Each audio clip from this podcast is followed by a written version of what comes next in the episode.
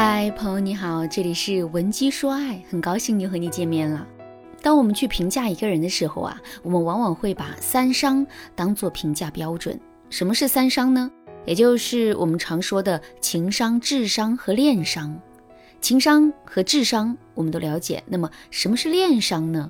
有人说，恋商就是一个人在恋爱时的情商。这个解释是正确的吗？是正确的，但同时啊，它也是不全面的。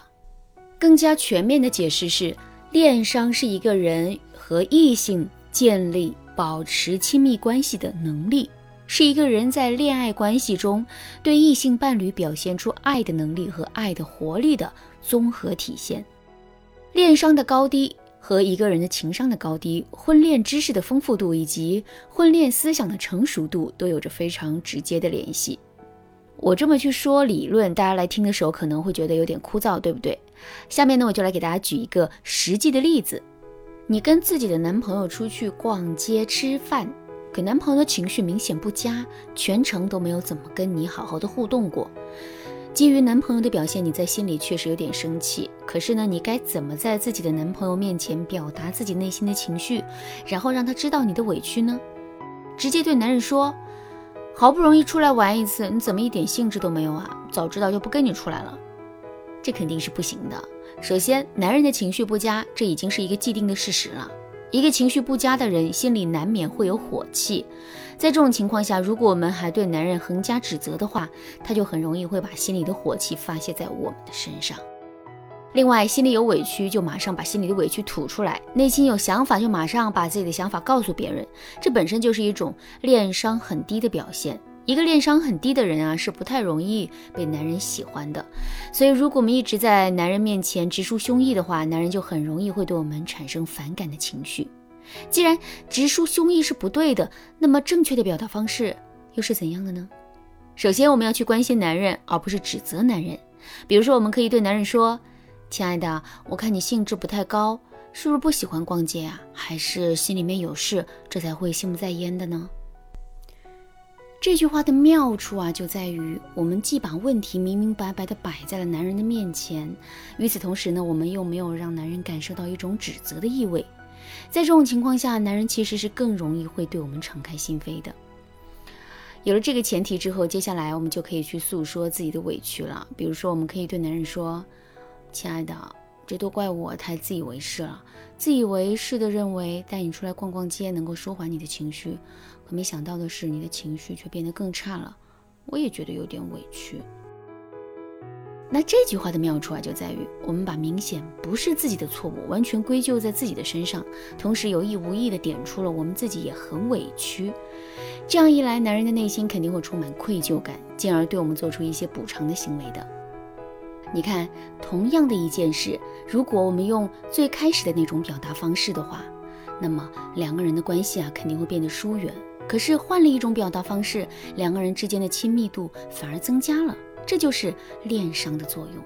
说到这儿，问题来了：如果我们并不是一个恋商很高的人，怎么才能在短时间内快速提升自身的恋商呢？其实啊，做到这一点也并不难。下面我就来给大家分享两个实用的方法。当然啦，这两个方法并不能囊括所有的情况，所以如果你觉得自己的情况比较特殊的话，也可以添加微信文姬零七零，文姬的全拼零七零来获取导师的针对性指导。第一个方法，注意观察，注重细节。一个恋商很高的人是怎么让自己的伴侣感到满意和舒服的呢？这其中啊，一个很重要的点就是，恋商高的人很容易让伴侣看到自己的用心和暖心。没有人不喜欢一个温柔体贴的伴侣，我们女人是如此，男人其实也是如此。